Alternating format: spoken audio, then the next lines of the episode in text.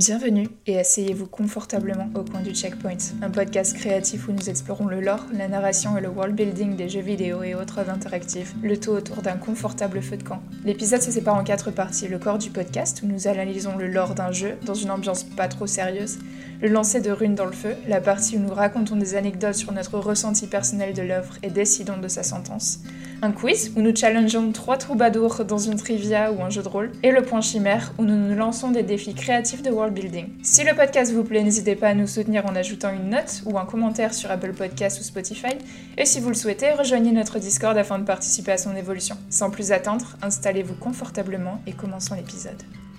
Je lance l'enregistrement, c'est parti pour le podcast de Noël. Alors on va pas enregistrer euh, podcast à Noël, on enregistre une semaine avant. Du coup on sera un petit peu à l'avance, mais on va quand même parler de Noël puisque notre, notre épisode du jour est basé sur euh, les contes, le folklore de Noël et les, les histoires de Noël à travers le monde qui sont euh, un peu mystérieuses, un peu légendaires et on va vous raconter tous aussi une histoire terrifiante de Noël. Bon, c'est pas vraiment des histoires, mais plutôt des traditions de Noël dont on va parler. Et on est avec la team habituelle, avec euh, tout le monde. En fait, Matt qui est un petit peu malade. Salut, On va essayer d'économiser sa voix. Il suce des bonbons Ouais. vosgiennes et des ricolas. On en parlait juste avant. Sky, comment tu vas? Oui. Euh, fatigué, en forme, euh, trop chaud, trop froid. Trop chaud, trop froid. Et Sky a en ce moment la, la On fenêtre appelle ça la ouverte chez fièvre, lui. On appelle ça la fièvre. La fièvre du samedi soir, mais- J'ai voulu faire la blague aussi. Et il a, la, il a fenêtre ouverte chez lui, il fait moins 5 degrés à Sergi, donc euh, voilà. C'est exceptionnel. Ouais. Et, euh, et Alex, enfin. Comment tu vas, Alex? Ça va, moi je suis dans le chaud parce que je déteste le froid, Ouais. la fenêtre est fermée, le chauffage est à fond. Ouais, pareil, team chaud aussi, mon chauffage est à fond et je perds euh, beaucoup d'argent en ce moment, donc je pleure. Et nous, on toujours pas eu le chauffage. Je, je- je ne serai pas sur ce podcast, je serai sous un plaid avec un, une boisson chaude. Ouais, ton, euh, ton sweater a l'air bien cosy. Moi aussi, euh, j'ai mon gros sweater euh, blanc euh, Zara qui, qui me réchauffe bien aussi. Il fait très très froid en ce moment. On a prévu ouais. un petit quiz en fin d'épisode qui sera un quiz de survie, roleplay, un petit peu euh, coopération. Donc on va voir, et c'est dans le thème du froid aussi. Donc c'est un épisode sur le thème du froid et des traditions de Noël. Donc euh, c'est parti, on va commencer avec euh, les petits points reco. Qui veut commencer pour les recos Alors moi j'en ai une et je vais partir Ouais. sur quelque chose de old school. Ouais, Mais euh, parce qu'avec toutes les annonces en fait qu'il y a eu, euh, notamment lors des Game Awards et, euh, oui. et notamment le, ils ont annoncé euh, le prochain Star Wars, Star Wars Mhm. Resistance si je ne m'abuse. Euh, bref la suite Jedi de. Survivors Jedi Et Survivors euh, peut-être ouais Survivors. Ah. Jedi Survivors. Survivors, ouais, bref. Voilà, et, euh, et ça m'a rappelé à quel point je rêve et je supplie quiconque euh, à Disney m'entend de nous faire un remaster de Jedi Academy.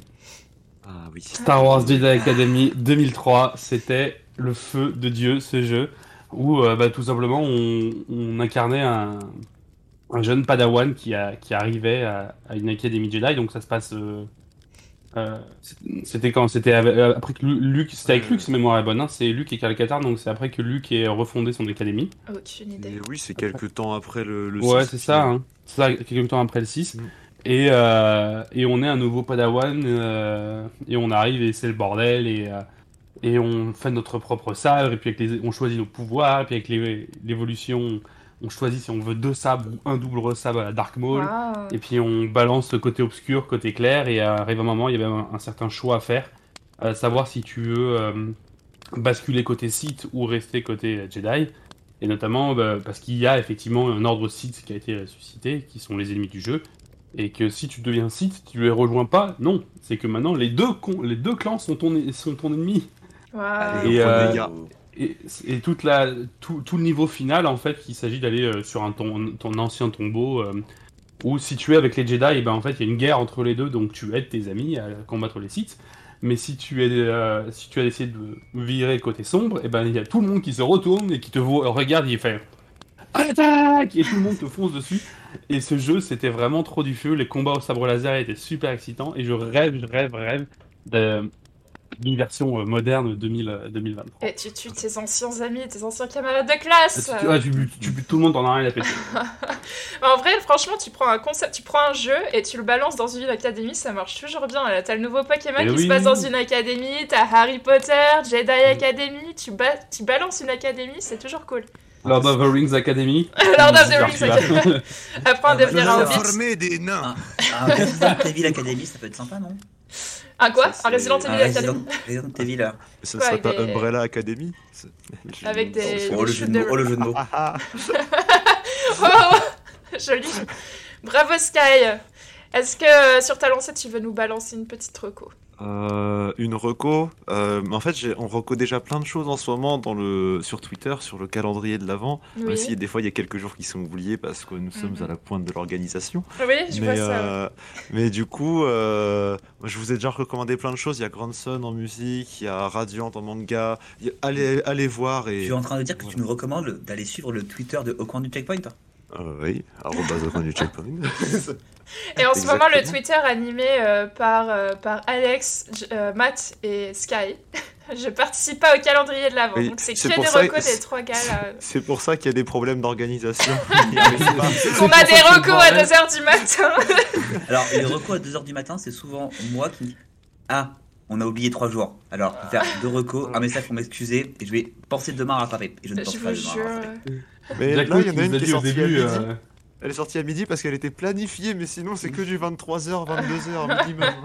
Jack No qui nous avait dit au début euh, ah j'ai- je suis trop occupé j'ai trop de travail je vais si vous voulez le faire euh, faites-le sans moi ouais pas de souci on est à fond jour 2 les gars on l'a oublié merde Jour 2, ils ne savent plus bouger, ils ne savent plus manger.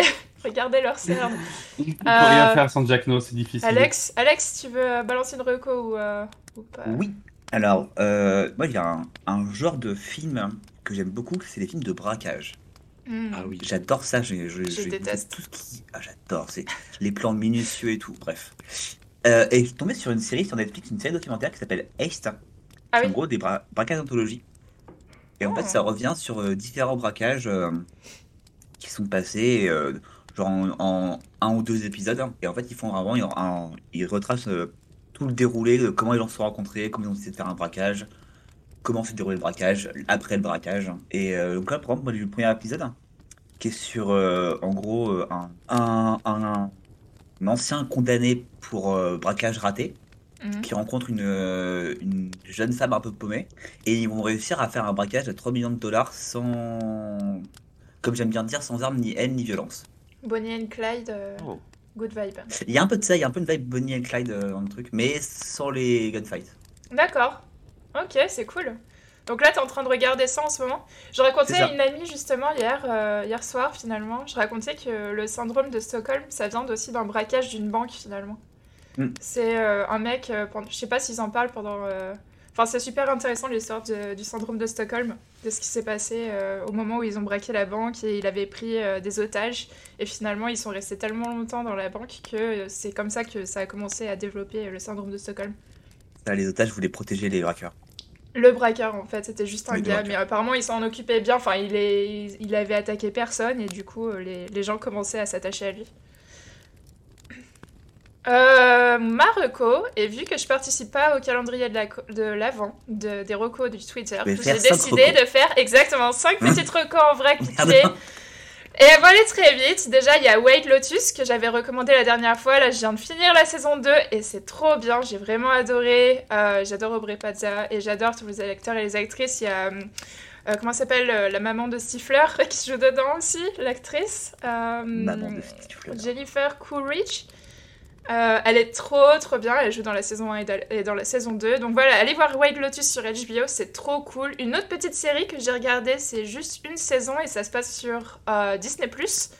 Euh, merci Matt pour la subscription qui était censée être seulement pour Lost, mais finalement j'ai un peu débordé. Ça s'appelle la série The Bear et c'est super Mhm. sympa.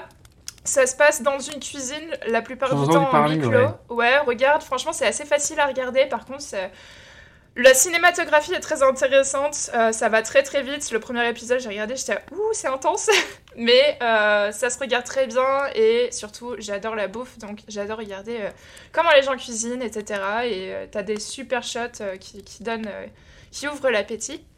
Ma troisième reco après The Bear, c'est ChatGPT. Je me suis éclatée à envoyer des tonnes de prompts. J'ai même fait des scripts pour aller plus vite sur Maya, qui est le, le logiciel que j'utilise pour faire de la 3D et de l'animation. Et puis grâce à ChatGPT, j'ai créé quelques petits scripts intéressants pour aller plus vite. Euh, et plein d'autres trucs sympas. Euh, un autre truc que je recommande, c'est d'aller faire un petit tour à Uniqlo et d'acheter euh, la partie Hit Tech. Je sais pas si vous connaissez cette partie-là de Uniqlo, c'est une, une, une partie qui est censée. Enfin, c'est avec beaucoup de coton et c'est des vêtements thermiques qui, qui gardent le chaud.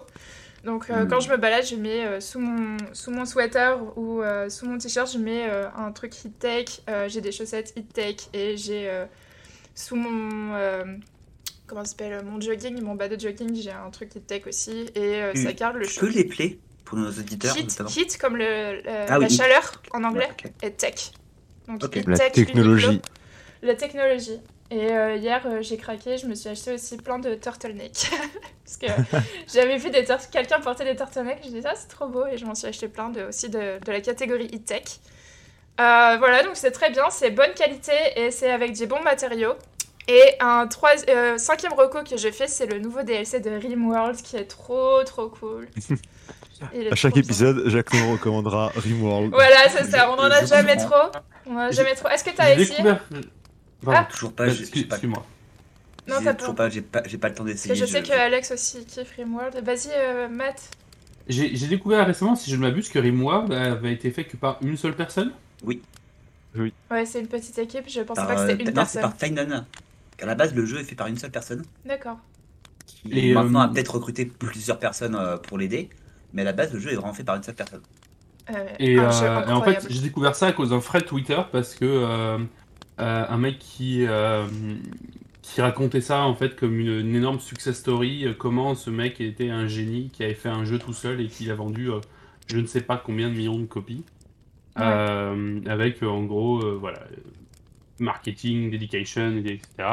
Et en laissant bien évidemment de côté le fait que ce mec-là a fait ce jeu tout seul pendant 5 ans, c'est sa copine qui le qui, qui soutenait et qui payait tout quoi. Mm.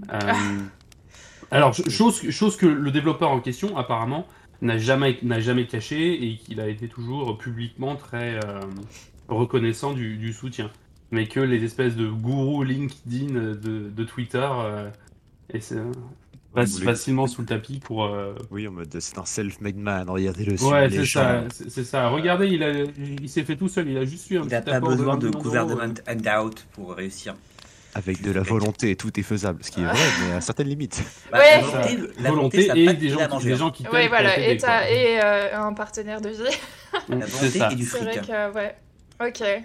Ouais. En Mais tout cas, Rimworld, euh, allez tous essayer Ouais. Rimworld, c'est super intéressant. C'est franchement, euh, c'est, je pense, le jeu sur lequel j'ai passé le plus d'heures de ma vie.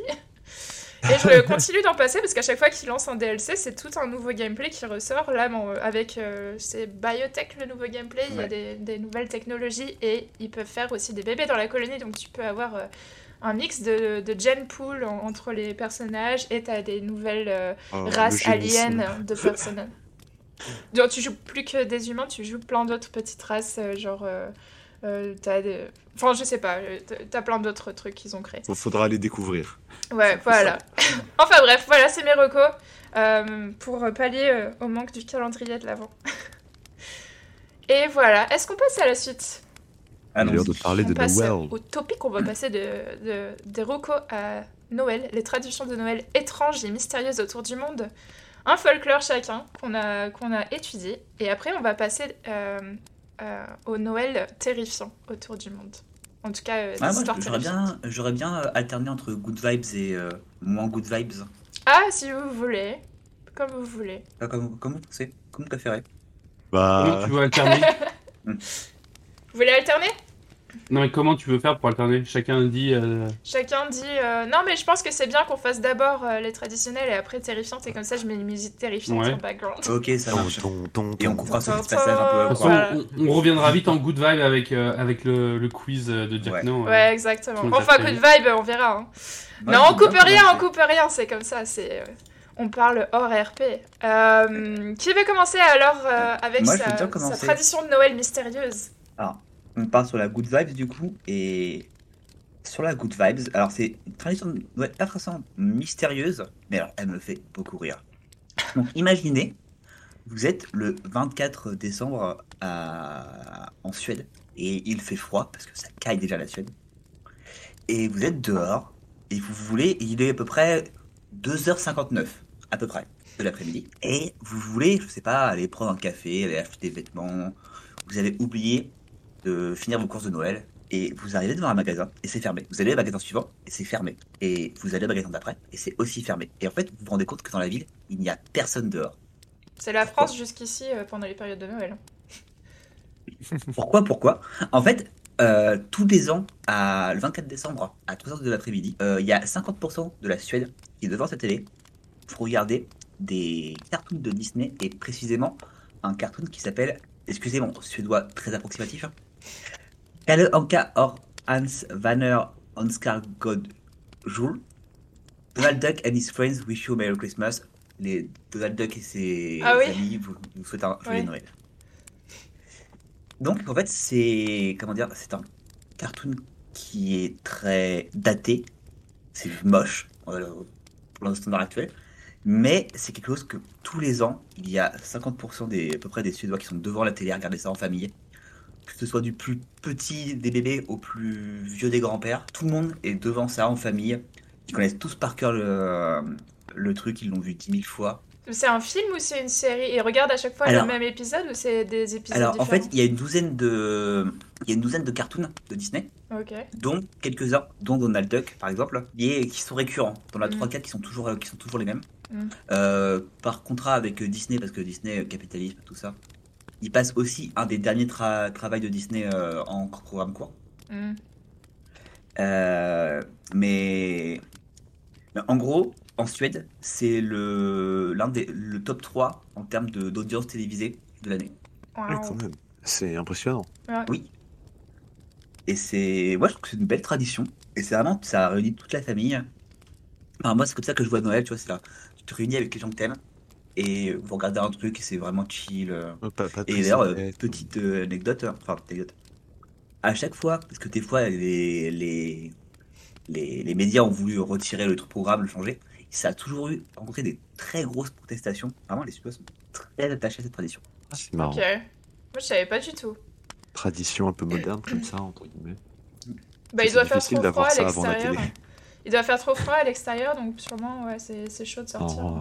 La Suède, à cette période de l'époque, on est en short dehors à peu près. Short chemise et, et c'est pas ça. mal. hein. À, à la limite des, des petites chaussettes sur les claquettes. Voilà. Du. D'accord, ok. Tradition intéressante.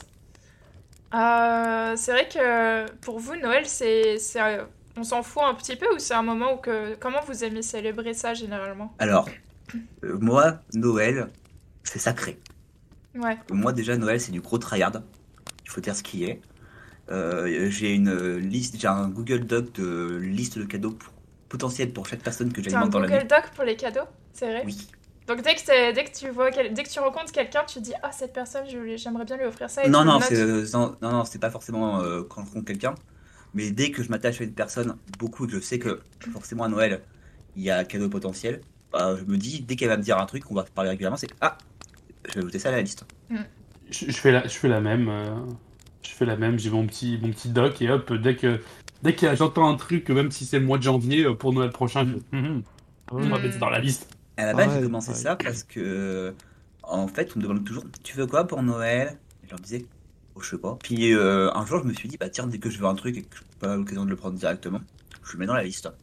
Hmm. Et là, cette année, on m'a dit Tu veux quoi pour Noël? Bah, je sais pas, mais attends, je vais dans ma liste, je fais copier-coller, je fais ça. Ouais. Donne-moi tout. Et, Mais toi, ouais, et mais- toi, Sky, tu t'en fous un peu de Noël ou est-ce que tu t'aimes euh, célébrer ou c'est important euh, Comment tu Ah, fais ça, toi, généralement Je me suis jamais posé la question, j'ai toujours été invité par, euh, par ma famille et, euh, et j'arrive, on mange des trucs. En général, c'est ma sœur qui s'occupe de la cuisine. Faut pas lui dire, mais c'est pas très bon. Mais, euh, Ah, c'est marrant, c'est ta sœur qui fait ça. Et- Donc on sait ouais. déjà que c'est pas ta sœur qui écoute le podcast. hein. Alors c'est possible en plus, du coup peut-être que d'ici une semaine je vais me faire taper dessus, mais euh, c'est pas grave. Non mais en plus ils font des fruits de mer, je déteste les fruits de mer, donc Ah, c'est bah, super. et- Voilà, la sœur de. Sky, si tu nous entends, ne fais pas de fruits de mer euh, pour le 25. Non mais, mais en fait c'est pas grave parce que ils aiment tout ça et du coup ils, ils profitent et c'est sympa. Moi en général je, je m'occupe euh, de mes petits neveux, petites nièces, euh, je leur fais des Lego, des trucs comme ça, et pendant ce temps eux, ils mangent leurs trucs bizarres là. Ouais. Et, euh, et puis voilà c'est toujours, euh, toujours petit truc en famille. En général, avec des petites périodes de creux, il y a des petites longueurs. Des fois, tu t'ennuies un petit peu, tu, tu te doses off, t'as la tête qui penche un petit peu, t'as la bulle qui commence à arriver, et puis tout d'un coup, il y a un mec qui parle d'un truc, tu fais Ah oui, ça, je peux parler, j'arrive. Et euh, c'est des petits moments comme ça euh, Ouais. qui sont lents mais appréciables. ouais, parce que ça vrai. te change un peu du rythme effréné qu'il y a tout le temps à faire ci, à courir partout et tout. Et avoir un peu de- d'ennui en famille, ça te rappelle. Enfin, moi, ça me rappelle quand j'étais petit, et du coup, c'est agréable. Ouais, c'est vrai que c'est bien d'être en famille de temps en temps. Enfin, moi, je sais que je vois ma famille une fois par an. Et cette année, Noël, je vais pas la faire avec ma famille. Je vais rester à Amsterdam et je suis bien triste, je pense, de de pas y aller. Tu profiteras encore plus l'année prochaine. Mais je ferai quand même Noël à la maison. Enfin, je, je ferai quand même beaucoup à manger. question. On boira beaucoup de vin. Qu'est-ce qu'il y a? Petite question pour vous. Euh, Noël, c'est plus euh, le 24 au soir ou le 25 au midi? Oh, 24 au soir, moi. De ouf. Nous, ça dépendait des, ça dépendait des, des enfants. plus les enfants étaient vieux, plus on faisait le 24 au soir. Enfin, on fêtait toujours le 24 au soir, mais la distribution de cadeaux et tout, quand il y avait des petits, bah forcément, on faisait le 25 au matin slash midi parce que bah ils dormaient quoi les petits. C'est vrai, ça n'a jamais, jamais, jamais été le 24 pour moi. Ah bon? Jamais. Et, et je dirais même pas forcément le 25 non plus. C'était quelque part entre le 25 et le 28. C'est marrant. Ah ça. ouais? Bah, avec mes parents, c'était toujours le 25 au matin. Genre, tu, te- tu te lèves et hop, t'as les cadeaux au pied du sapin. Euh, mais pour tout ce qui était repas de famille, en fait, on le faisait jamais juste nous. On le faisait avec les grands-parents, etc. Donc on le faisait deux fois, une fois à côté de mon père, une fois à côté de ma mère. Et bah évidemment, tu peux pas faut organiser tout ça, tu vois. euh. donc euh, pour des raisons c'était- d'organisation, c'était jamais au même moment, jamais au même endroit. Non, mais Ah de toute façon, ça peut être que le 25 au matin, c'est le temps que le Père Noël passe. Bah, c'est ça, c'est- comment vous faites le soir? Il passe quand le Père Noël si vous Ouais, faites ça le soir? Hein? J'avoue que nous, on pouvait pas rester, on pouvait pas résister. On voulait vraiment ouvrir les cadeaux le 24. Donc, euh, c'était euh, le 24 au soir. Déjà, on faisait un gros dîner sur la longue table euh, en bois de ma grand-mère. où T'avais toute la famille. euh, Est-ce que vous êtes déjà resté éveillé la nuit pour essayer de guetter le Père Noël? Alors nous, on Non. était- on envoyés à l'étage, tous les enfants étaient envoyés à l'étage euh, le temps que le Père Noël passe déposer les cadeaux. Ah, Et on redescendait euh, ouvrir le cadeau et après on allait se coucher parce qu'on était fatigués, on était gosses. que genre moi je me souviens on m'avait envoyé dormir justement et euh, j'avais attendu que tout le monde se couche et j'étais j'étais redescendu et on avait genre deux espèces de fauteuils en cuir qui étaient collés l'un à l'autre et je les avais écartés j'avais mis une couverture au-dessus une couverture en dessous des coussins et j'avais guetté là toute la nuit et je m'étais réveillé et bah c'est bah, enfant de, de 6-5 ans euh, qui essaye de guetter toute la nuit donc qui s'endort évidemment au bout de 10 minutes et euh, bah, j'étais réveillé, j'avais vu les cadeaux, je me dis je l'ai raté, mince. Et mes parents avaient laissé un petit mot en mode euh, désolé, euh, t'étais endormi, j'aurais bien aimé te dire bonjour, signé le Père Noël. Et j'étais en mode, Billy. Eh, trop mignon. Tu t'étais- prochaine. Tu t'étais endormi côté sud et en fait, il était passé par côté nord. Donc, euh, t'avais Ouais. pas pu le voir. Moi, Ce que je Oui, comprenais pas, c'était pourquoi, comment ils faisaient pour descendre par la cheminée, puisque comme c'était en plein mois de décembre, il y avait du feu dans la cheminée. Ah, Moi j'avais pas de cheminée donc il devait sûrement forcer le balcon, un truc comme ça, mais. euh, Alors, ouais, est-ce qu'on continue un petit peu avec toutes ces divergences là? Alex, tu voulais dire un truc Vas-y, dis-le. Ouais, une dernière, J'ai une dernière divergence. dernière divergence. Euh, moi, tu vois, Oui. c'est le, le truc, le truc, je me posais jamais la question pour, euh, pour comment le Père Noël faisait pour passer. Dans ma tête, c'était très euh, joueur de Donjons et Dragons, c'est ta gueule, c'est magique. Ah, Ah bon déjà tout petit. c'est magique, c'est tout. Voilà. Voilà, c'est ça. Moi, j'ai toujours cru qu'il passait par la porte en vrai. Ding dong, c'est les cadeaux de Noël. Tout simplement. Je me posais pas la question, seuls les cadeaux m'intéressaient. Pas toutes les maisons avaient une cheminée. euh. Bon, en tout cas, prochaine tradition. La romantique. Les Saturnales. Est-ce que vous Ah. connaissez? On connaît. Avant la christianisation, dans la Rome antique, donc la, la- Rome c'était euh, une des grandes villes d'Italie qui célébrait euh, le dieu Saturne. Euh, du 17 au 25 septembre, on célébrait les Saturnales. Et donc c'était donné en, euh, l'honneur aux dieux. Et ces fêtes étaient également liées au solstice, d'hiver, donc pas nécessairement la, la naissance du Christ, hein, et elles s'achevaient le 25 décembre, qui désigne ici la renaissance du soleil, et non la nativité. Euh, pendant ces 7 jours de festivités, les activités militaires et judiciaires étaient complètement suspendues. On cessait les travaux au champ et on festoyait tous ensemble dans un esprit d'égalité. Vous allez comprendre bientôt. Euh, on ornait les maisons de plantes et de branches de sapin. On se rassemblait avec la famille et les amis et on s'offrait des cadeaux. Jusque-là, ça ressemble beaucoup aux traditions euh, de Noël chrétienne typiques. Tu vois, on retrouve les symboles du hou sur les portes ainsi que le sapin, qui sont deux symboles volés au Saturnal finalement. Mais ces fêtes étaient également une période d'inversion sociale qui commémore le fait que sous le règne de Saturne, et je vais citer le poète grec Hésiode, Les mortels vivaient comme des dieux, et loin de tous les maux, se réjouissaient au milieu des festins. Donc on voyait les maîtres échanger leur toge contre la tenue des esclaves, donc la tunique, et ils portaient même le pileus, qui est euh, l'équivalent, euh, le bonnet des esclaves affranchis, qui a été repris, euh, qui a été inspiré, enfin dont le bonnet phrygien a été inspiré 2000 ans plus tard. Pendant ces quelques jours, du coup, les maîtres servaient leurs esclaves, qui avaient alors exceptionnellement le droit de boire de l'alcool et de jouer au dé. On désignait également parmi le peuple un roi des Saturnales. Euh, c'est inspiration, euh, le pape des fous. Donc le roi des, Sat- des Saturnales, bien sûr, qui euh, n'avait pas vraiment de pouvoir, c'était juste symbolique. Et d'ailleurs, on retrouve dans les écrits des Saturnales, datant du deuxième siècle, cette citation décrivant le roi des Saturnales. Il pouvait boire, s'enivrer, crier, plaisanter, jouer au dé, choisir le roi du festin, régaler les esclaves, chanter nus, applaudir en chancelant, être parfois jeté de l'eau froide dessus, avoir la figure barbouillée dessus. Voilà. Donc, euh, c'est les Saturnales en romantique avant euh, la célébration chrétienne. Je trouvais ça vachement intéressant justement que les, les rôles s'inversaient à cette Ouais, époque-là. La belle vie. Ouais, la belle vie, franchement. Après, le problème, c'est le reste de l'année, tu vas vraiment être en mode vivement les Saturnales. Vivement les Saturnales, putain Non, après, il faut savoir que moi, je suis euh, au reste de l'année en mode euh, vivement Noël. Le 26, jo- le 26 décembre, hein, vivement Noël. Vivement Noël. Tu peux t'en servir aussi pour te, pour te la jouer un petit peu. L'année dernière, c'était moi le roi des Saturnales. je mets ça sur mon CV. Prenez, j'ai un certain standing désormais. Je ne suis plus esclave à plein temps, je suis à mi-temps seulement. Ah, vous avez entendu ro- romantique à la place de Rome antique? non, en- pas en romantique, du coup, en Rome antique, dans l'Antiquité romaine. Après, c'était romantique un peu, peut-être? C'était romantique, la Rome antique. Ouais, moi, j'ai tendance à penser qu'ils étaient très portés sur le lyricisme et des choses comme ça. Donc, Ouais, euh, voilà, ça, c'est Ça peut, vachement ça lié. peut. Bah, les bacchanales, c'était quelque chose, hein. Moi, j'ai une euh, tradition plus, plus fait divers, on va dire, entre guillemets, Allez. plus rigolote. C'est, euh, ça concerne le Noël au Japon, parce que du coup, le Japon n'est pas un pays qui fêtait particulièrement Noël.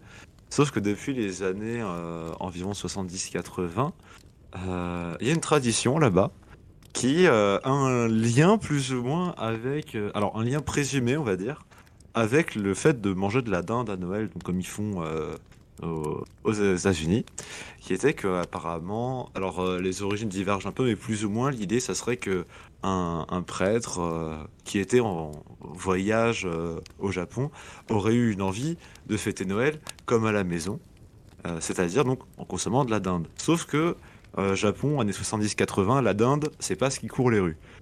Du coup, bah, il s'est rendu au KFC à côté. Parce que c'était du poulet. Donc c'était pareil, il s'est dit voilà, c'est pratique, j'aime bien, Quoi? Ça me rappelle la maison. Le KFC Ouais. Le Kentucky Fried Chicken Un petit Kentucky Fried Chicken.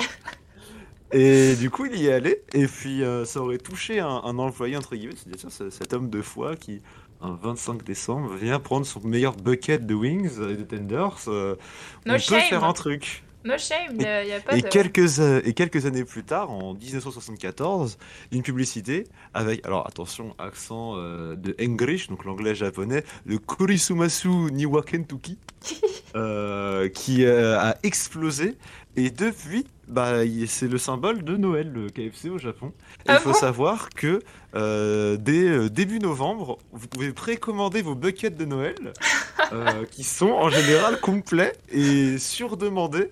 Et c'est vraiment quelque chose qui est surpopulaire au Japon. Tout le monde va au KFC le 25 décembre. Ah, tu me mets l'eau à la bouche. C'est en excellent quand même.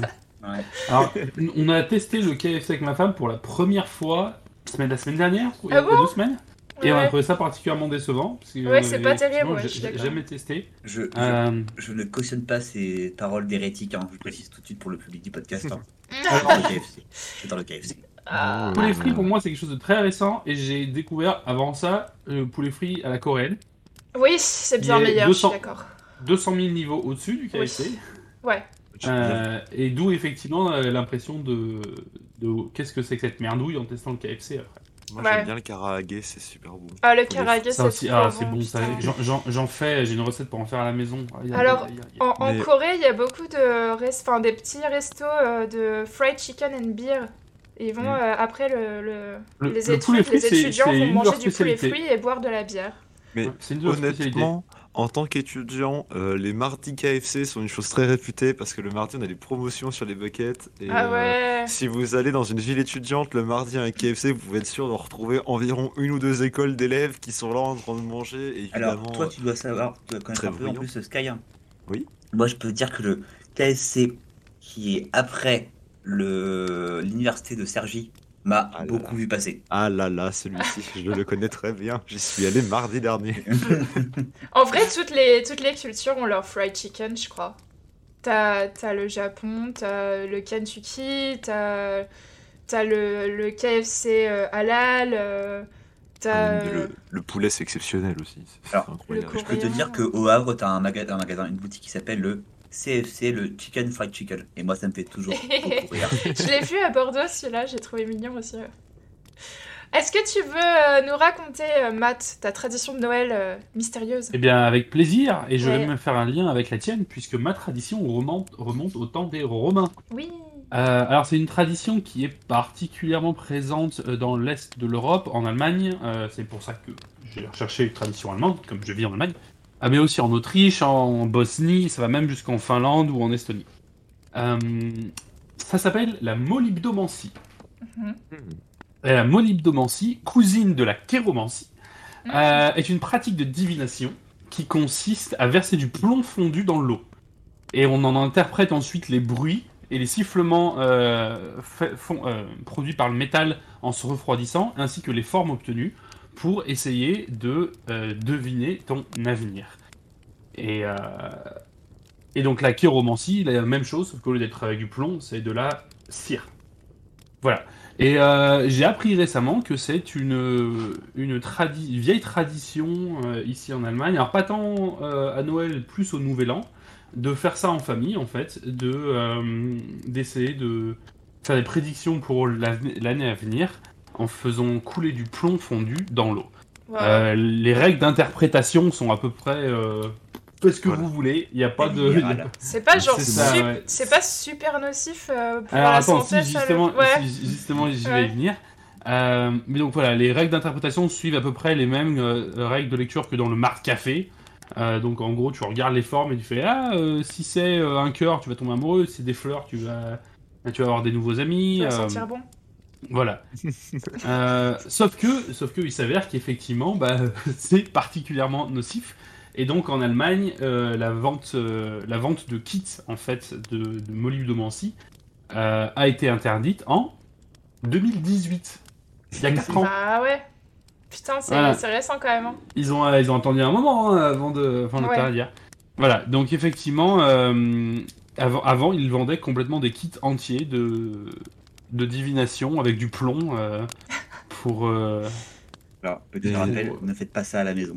Non, Voilà. Ça, si vous voulez ça, le faire- par contre, pour mettre une ambiance de RP euh, en description orale, je trouve ça très cool comme euh, tradition, entre guillemets. Ouais. Évidemment, on va alors, pas refaire devant ses joueurs. hein, c'est... Oui. ouais. Bah, si, vous voulez le faire, faites-le avec de la bougie, avec de la cire. Ouais, de la cire. Voilà, c'est ça. ça. C'est donc la chiromancie. En, pure description orale, je trouve que c'est une pratique que, enfin, je j'en avais jamais entendu parler, et donc c'est quelque chose qui rajoute un peu le côté mystique et tout, euh, se dire euh, ah oui c'est vrai ça peut marcher en fait. Moi, j'imagine bien la scène de. Alors, il fait de la divination avec du plomb. Et maintenant, faites-moi tous un jet de constitution pour savoir si vous ou pas. Est-ce que vous regardez ou pas Vous vous approchez? Faites un G en, en écologie. Ouais. Waouh, Voilà, euh, ok. j'ai pas réussi à, trou- à trouver la, la raison du pourquoi est-ce que euh, cette tradition est toujours, euh, toujours là, et, et spécialement dans ces régions, puisque comme je le disais, ça vient, des, euh, ça vient de la Rome antique. Rome. Parce que c'est stylé. Euh, donc, qu'est-ce qui fait que j'ai pas réussi à trouver pourquoi à cette période de l'année, pour la nouvelle année, ça a du sens éventuellement, mais j'ai pas réussi à trouver les informations. Tout ce que je sais, et en fait, j'ai découvert parce que c'est, j'ai demandé à une amie allemande, je fais, Hey, pour le, le cours du checkpoint, euh, on veut parler de traditions de Noël un peu étranges. euh, Est-ce que vous avez des trucs chelous ici en Allemagne? Fait, Alors. ouais, on Ouais. la divination dans le plomb. Ouais. Est-ce que, tu aimes le plomb? Et c'est une tradition Laisse-moi te vachement. raconter comment Matt. j'ai été empoisonné six fois. Matt, Matt, c'est une tradition vachement métal. Ah, c'est métal, ouais, ça c'est sûr. voilà, voilà. Et, et donc, vous aurez appris un mot chelou aujourd'hui, la molybdomancie. Waouh. O-L-Y-B-D-O-M-A-N-C-I-E. J'aime- J'aime beaucoup le mot. Ouais, Moi aussi. c'est presque une maladie. La Moi, molybdomancie. Moi aussi j'aime le mot. Il ressemble à une maladie. Vas-y, vas-y, envoie. Euh, en fait, c'est un truc que j'avais lu une fois sur internet et que j'avais que j'avais discuté avec des gens euh, de tous horizons. Un truc en France, vous savez, c'est quoi ce qui, sur quoi, autour de quoi on fait Noël? Par exemple, en Angleterre, ça va être autour des, des enfin, pays anglophones, autour des Christmas Carol, Ah oui. euh, ce genre de choses. Autour de quoi on célèbre Noël en France? Qu'est-ce qui est Ah. le plus important? Le sapin. Des marrons chauds, Qu'est-ce qu'on décide? Généralement des semaines à l'avance le foie gras. Non, la bulle Oui, j'avoue la bouffe La qu'on va bouffe. manger, ouais. Et La- quel La oncle, bouffe, sûr. Qui amène les huîtres Qui amène euh, Ouais, non, c'est mais oui, c'est exactement ça. ça. ouais. quel oncle ne sera pas invité Il y, a- il y a une fille qui disait Ils sont tous invités malheureusement. Ouais, il y a une fille qui disait, c'est incroyable, en fait, vous parlez de bouffe pendant des heures et vous faites des repas qui vont durer des heures. Oui. Ah oui. En fait, c'est vrai que moi, ça me paraît naturel, un repas qui dure 5 heures. Ouais, Et moi je me aussi. suis rendu compte que pour des gens qui sont pas français, par exemple, un repas qui dure plus d'une heure, c'est une aberration. Ah ouais, non, mais c'est. Ouais, non, mais c'est Moi, j'ai- clair. Et Moi, je vais même rajouter une couche par-dessus, c'est qu'on est l'un des seuls peuples au monde, en tout cas que je connaisse, qui, lors d'un repas de 5 heures avec 8 plats différents, trouve encore le moyen de parler de bouffe de parler de ce Oui. qu'on va manger à dîner. et de ce qu'on va manger le lendemain ou de ce qu'on va Ouais, manger 3 jours avant. euh, on ça. fait que parler de bouffe. En Italie, on incroyable. fait très bien ça aussi. Mais euh, moi, je me souviens avoir fait ça. Du coup, on avait fait une fête une fois avec des, des Américains et ils étaient en mode on a mangé, euh, c'est fini. Tu sais, ils avaient mangé un plat, tac, ils parlaient à peine pendant. Ils sont en mode on passe à autre chose. Je me dis, comment ça, on passe à autre Ouais. chose? On reste pas à table là Ouais, c'est trop Moi, je Qu'est-ce que vous voulez faire d'autre dans la soirée Au- Aux Pays-Bas, euh, les gamins à l'école, ils ont une demi-heure pour manger, mais ils ont une demi-heure pour leur pause déjeuner de manière générale. Donc ça veut dire que des fois, ils ont même pas le temps de manger et reviennent avec euh, leur sandwich. Généralement, ils ont des Mm. sandwichs ou une petite salade vite fait, mais euh, pas de repas chaud, c'est sûr. Et généralement, ils reviennent la moitié du temps avec leur sandwich euh, pas bouffé. Ils ont pas eu le temps. Euh, les parents sont là. eh. Non, mais de toute façon, la, la- la France, c'est la gastronomique toute pourrie après. hein. Mais si vous voulez- une petite anecdote euh, qui n'a pas grand chose à voir avec Noël, mais sur les, les rations militaires françaises étaient tellement réputées Mm. qu'elles s'échangeaient pour plusieurs rations militaires euh, d'autres pays. Ah ouais? Parce que nous, on avait des choses genre des poulets coco, des choses comme ça en ration militaire. C'est-à-dire que les gars, ils étaient en mode, nous, on veut bien faire la guerre. Par contre, par Ah contre, ouais. On peut s'allier avec la vous France. allez nous nourrir parce qu'en fait, nous, on a l'habitude à la maison de manger des dingueries. Alors, si on va sur le champ de bataille, on veut continuer à les manger. En même temps, imagine. Il me fera t'es le bouffer de la soldat- soupe, il est pas encore né. T'es le soldat américain. Tu vois, t'es le soldat américain, tu bouffes ta, ta truc de hareng. euh, T'es hareng t'es des- t'es euh, Voilà. en canette. Et, à, et à côté, t'as le français, tu vois. Il s'installe sur le champ de bataille, petite table, serviette, Il sort son risotto là, en mode petite bouteille de vin. Petit, calen- petit camembert bien fait, petite Là, baguette tu, et tout. tu te dis franchement, c'est quand même pas ma guerre. Ouais, C'est pas ma guerre. tr- tr- transition. Est-ce que vous savez alors ce que vous allez manger pour Noël? Ah Ou ouais. si vous avez une tradition culinaire dans la famille que. Alors, euh, moi j'en ai, je vais faire juste un petit trigger warning, on va parler de viande. Ouais, les viandes, là, on va parler viandasse. Ouais, euh, ouais, non, mais moi c'est. euh, Désolé. Désolé. nous, nous, la, nous, la, la- la viande, c'est. Moi en particulier, la viande, c'est un truc sacré. Je suis d'accord. C'est à Noël, on va Ouais. bouffer de la Ouais, viande. mais la viande, exotique. euh, pas toute la viande, alors. Non, explique exotique. Vas-y. On va bouffer de Ah, la. c'est la pire. viande- Oui, Exotique c'est pire. Oui, non, mais oui, oui, oui, c'est pire, je suis d'accord. Entre le plomb et. Alors, en gros, c'est- on, on va, on va manger de la viande qui va être généralement beaucoup plus chère en termes de prix et beaucoup plus rare. Ouais. Un truc qu'on ne permettrait pas dans l'année. Bah, Euh, vas-y, c'est quoi? J'allais dire, je vais vous épargner les, les, les animaux, mais si vous voulez. Bah, si, explique quand même. En fait, c'est- ça, ça rend curieux. Vas-y, quoi. vas-y, Ouais, parce que bah ai oui, parce que après, là. euh, ouais. Alors, il y a eu le plus, courant, ça va être de la biche ou du cerf. Ouais, Bah, c'est gibier. pas exotique, ça, c'est en, enfin, en France. mais euh, on a déjà fait du Si kangourou. tu connais des chasseurs. Ouais, ça, c'est chaud parce que tu fais importer d'Australie, non, le, le kangourou? Je t'avoue que je me suis pas posé la question à l'époque, j'étais pas aussi écolo que maintenant. Ouais. J'ai juste mangé. Voilà. Euh, Qu'est-ce qu'on a fait? En fait, on a fait, j'avoue moins, euh, pas de nom qu'il est, mais on a fait plein de trucs. Je vous rassure, on n'a pas fait des trucs du genre de chien, de chat, des animaux Non. domestiques, etc. Non. Mais les lapins. hein. Euh, oh, ça, même, même, oh, le même sourire pas à Noël. hein. sorcier de Jacques No. Même pas à Noël. hein. Mais euh, alors, il y a quelques années, avec ma femme, pour, no- pour no- notre repas de Noël, on a fait du crocodile. on a trouvé des, euh, des steaks de crocodile marinés au curry vert euh, à Putain. Carrefour. À Carrefour. À Carrefour, dites-vous bien. Et c'était une tuerie. On a fait ça avec un risotto aux champignons. C'était monstrueux. Alors, Et, euh, et alors, la petite anecdote marrante, c'est que sur la boîte du, euh, du crocodile, euh, peut contenir des traces de projectiles. Bah oui. Voilà. Donc, Ça, c'était. euh, Est-ce que tu sais où ils les ont. avec Tu sais d'où ils viennent les crocodiles euh, Matt? Euh, soit, de, soit de ferme, soit, je dirais peut-être d'Afrique du Sud. Ou euh, Louisiane euh, Ou, ouais. ou Louisiane, effectivement, où ils sont facilement endémiques. Ouais, Mais euh, d'accord. je sais, je sais qu'il y a pas, il y a certaines régions en fait dans le dans le monde où. euh, Bah, t'as pas regardé, en fait. euh, t'as pas regardé Mais sur, non, j'ai euh, pas souvenir de, Ah de la merde, provenance. ok, d'accord. Ouais, je vais vous dire, moi, ce que je mange à chaque fois pour Noël, enfin, ce que je mange à chaque fois, c'est must have. C'est toujours euh, des huîtres, déjà. Des huîtres, c'est super important, j'adore ça. Et, euh, ouais, euh, Matt, j'ai vu ta tête. Matt, il, a fait euh, un, un tirement au cœur. Ouais, ça va, c'est meilleur que le crocodile pour moi. Euh, parce que, voilà, à Tours, euh, généralement, j'avais des contacts avec la côte atlantique, toi-même, tu sais. Ouais, et beaucoup, beaucoup de pétillants. Parce que à Tours, à Tours voilà, voilà, il y a du pétillant, il y a du mousseux. Et aussi, généralement, de l'agneau. De l'agneau euh, rôti euh, pendant des heures euh, au four, j'adore ça. Mijoté euh, en ragoût, Ah, dans tout. Pour dans nous, ça ces- fait, euh, pour nous, dans ça fait toutes au ces moins, variations. 15, au moins 15 ans que la tradition, c'est le foie gras fait maison. Ah ouais. fait maison, ouais. Euh, alors cette année va être un peu particulier parce que ça va être la première année où mon, mon grand-père ne va pas la faire. Ouais. Et euh, mais effectivement, ça fait 15 ans qu'il faisait son foie gras. Il faisait aussi ses- les, les escargots qu'il qu'il avait lui-même ra- ramassé dehors, préparé Sur les pans enfin, du mur de, de la Exactement, maison. ouais, un euh. truc de fou. Mais effectivement, et j'ai notamment souvenir de quelques années, ça remonte maintenant, mais euh, où mon grand-père faisait son foie gras, ma mère faisait son foie gras, ma tante faisait son foie Ouais. gras, et ces compétitions entre les Ouais, trois. pareil pour ma Et on famille, se ouais. gavait de foie gras, et qu'est-ce que c'était bon. Ah. Oh. Ouais, ça, oui, j'aimais Ah. bien aussi quand j'étais petite, mais maintenant j'en mange plus. Ça fait des années que j'ai pas remangé du foie gras. Toi, euh, Sky, qu'est-ce que tu manges généralement à Noël? Euh, Ou qu'est-ce que tu aimes dépend. cuisiner? Alors, moi, en cuisine, euh, moi, j'ai- enfin, je suis quelqu'un de pas trop attaché aux traditions et du coup, j'aimais bien faire des carbonara de Noël. Ah ouais, J'aime c'est bien vrai les carbonara. Mais euh, en, n'importe quelle occasion, les carbonara. Ouais, c'est en clair. fa- en famille, c'était souvent euh, chez ma sœur, c'était de la dinde au marron pas très bonne, et chez mon père, c'était du roast beef euh, pommes de terre délicieux. On Euh, s'excuse pour la sœur de Sky qui prend cher ce soir. Non mais, non mais, je l'adore, elle est très gentille, mais euh, voilà. C'est l'intention. gentille. J'ai une question quand même, Sky.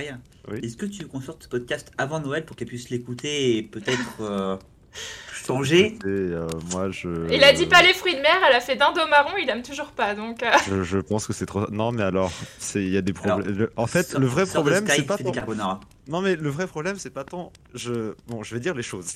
Le problème, c'est pas que ma sœur cuisine mal particulièrement. C'est que dans la branche euh, du côté de mon père, c'est des fous furieux de la cuisine. c'est vraiment des gens qui ne font que ça tout le temps Mhm. et qui sont qui ont un trop haut niveau. Ma, ma grand-mère mangeait au restaurant tous les samedis hein, pendant des années et allait voir les cuisiniers, les connaissait tous et leur volait leurs recettes. C'est un niveau de, de tryhard de la Ah, cuisine qui cool, n'est jamais vu. Et du coup, j'ai été nourri par des choses mais délicieuses, des mets succulents, divins. Mhm. Et après, j'arrive et j'ai une dinde au marron Lidl. Bah forcément. Bah non euh, euh, Ça marche moins. Non, C'est dommage c'est dommage qu'elle ait, qu'elle ait pas suivi euh, les traditions de, de sa mère qui était... euh, c'est Si, parce qu'on n'a pas le pas de carbonara de Noël. hein. C'est une demi-sœur. Ah d'accord, elle a pas Du coup, euh, forcément, euh, voilà, bon, j'ai rien contre son papa, il est très gentil, Ouais. peut-être, je ne sais pas, je ne le connais pas, mais qui faisait moins bien la cuisine, c'est sûr. Ma, ma maman cuisinait euh, divinement bien tout le temps, même si elle nous a élevés toutes les deux avec ma sœur, et Mm. elle faisait vraiment, elle passait tout le temps du temps à cuisiner, même si c'était une quiche, c'était une quiche parfaite. Et j'avoue que moi et ma sœur, on a vraiment pris ce trait d'elle, de, on adore cuisiner. Est-ce qu'on passe, à la- qu'on passe à la suite c'est vrai qu'on peut, on peut pas parler de bouffe pendant longtemps. C'est vrai qu'on peut parler de bouffe euh, pendant longtemps.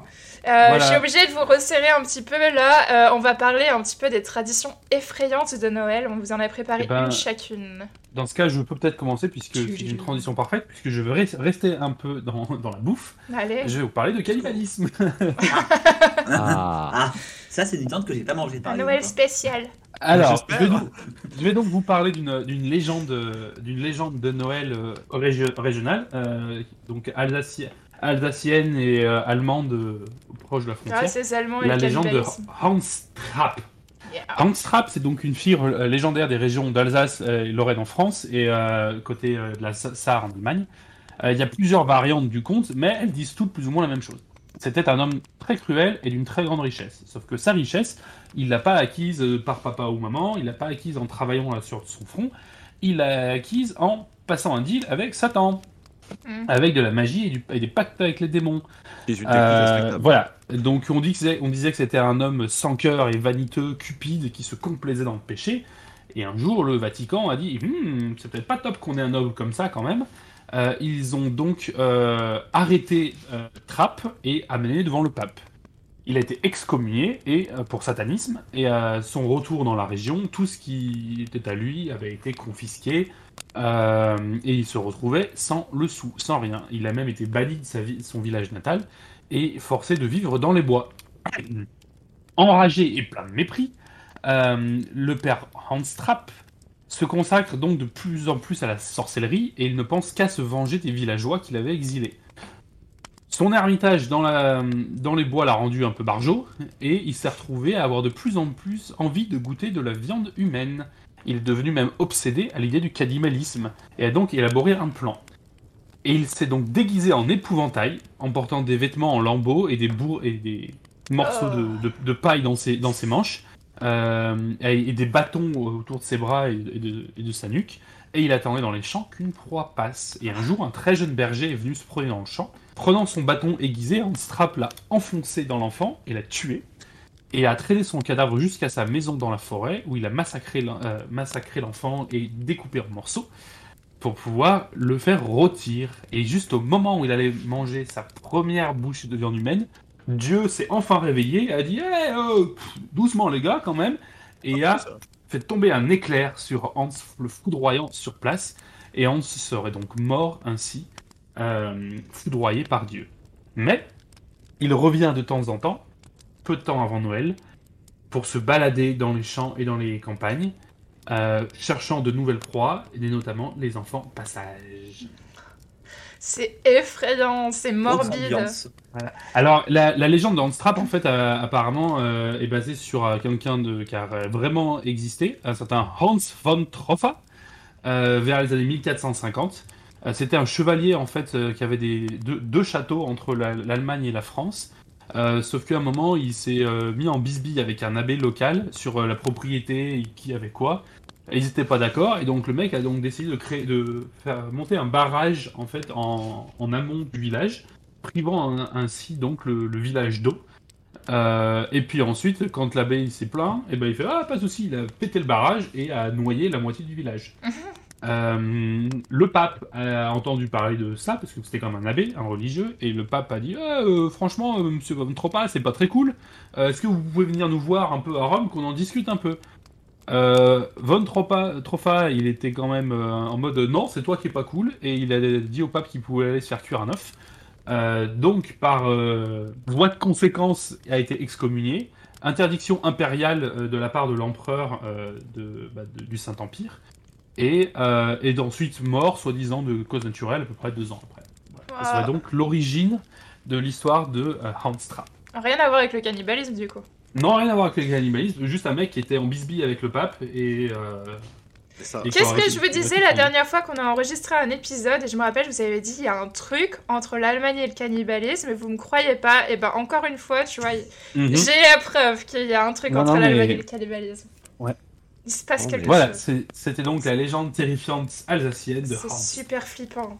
Ça rajoute du cachet, le cannibalisme. C'est tout de suite, c'est plus effrayant. C'est ça.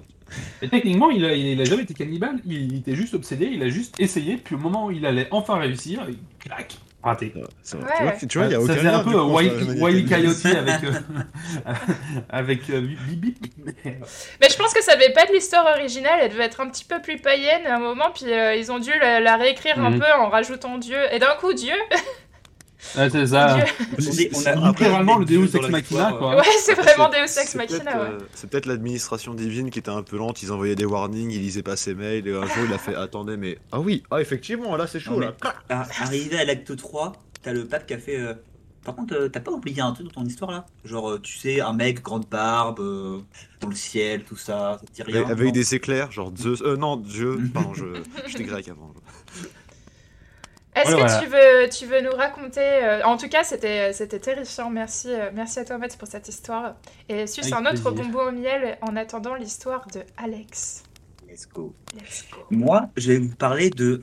En français, on dirait Krampus, mais je pense qu'on dit plutôt Krampus. The Krampus. Krampus Pardon. Krampus. Euh, Euh, Krampus. Qu'est-ce que c'est? C'est une créature euh, mi-démon, mi-chèvre à peu près. Certains me disent qu'il est mi-démon, mi-chèvre, mi-humain, mais ça me semble compliqué en termes de maths. Le démon. Dans Camelot, ça marche. Et remis ours derrière. voilà.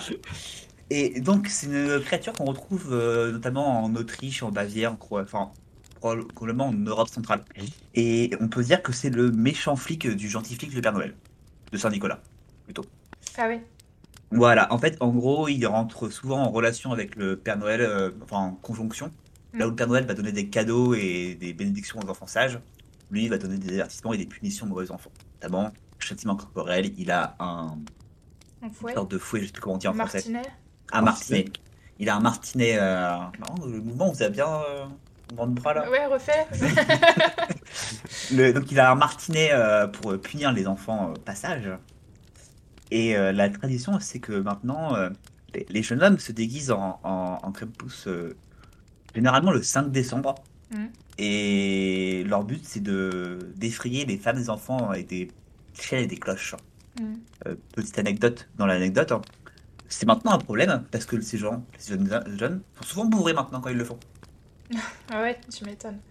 Il y a eu des histoires de, je crois, des cas de viol même. Euh, Désolé, trigger warning. hein. Je dis le trigger warning avant que je dise le mot, mais je crois qu'il y a eu des, des cas de, de violence euh, euh, lors des, des sorties de Krampus, justement. Je serais, je serais pas étonné malheureusement. Bah, j'ai j'ai un ami qui est, euh, il est autrichien. Enfin, il est bosnien, mais maintenant il habite en Autriche. Il me dit chaque année, euh, je vois les Krampus. Quand j'étais petit, j'étais terrifiée. Parce que c'est vraiment, on dirait des grosses bêtes, à, à- bêtes à cornes, hein, c'est ça? Et il y Mhm. avait des histoires dans les journaux de, de trucs qui dévient un peu, quoi. Au secours. Alors, si vous voulez une petite description euh, par euh, un, un historien. Donc, euh, c'est euh, en gros la fête de Saint-Nicolas que nous décrivons ici incorpore plusieurs éléments culturels qui sont largement répandus en Europe. Donc, c'est un cas qui remonte à l'époque, pré-chrétienne. Euh, sont des, diables masqués tapageurs et dérangeants qui sont connus en Allemagne, ou alors des diables avec des masques d'animaux un rôle. Alors, excusez mon allemand très peu recommandable. Le Schrodriglustig, euh, dans des pièces jouées au Moyen-Âge dans les églises. Donc, ouais, généralement, en fait, ça va vraiment être des, des mots qui vont être là pour terroriser les enfants, les punir, les. Euh, normalement, un coup de fouet ou un coup de martinet. Euh, il n'a pas de tendance meurtrière ou violente. On exclut les punitions, les châtiments corporels.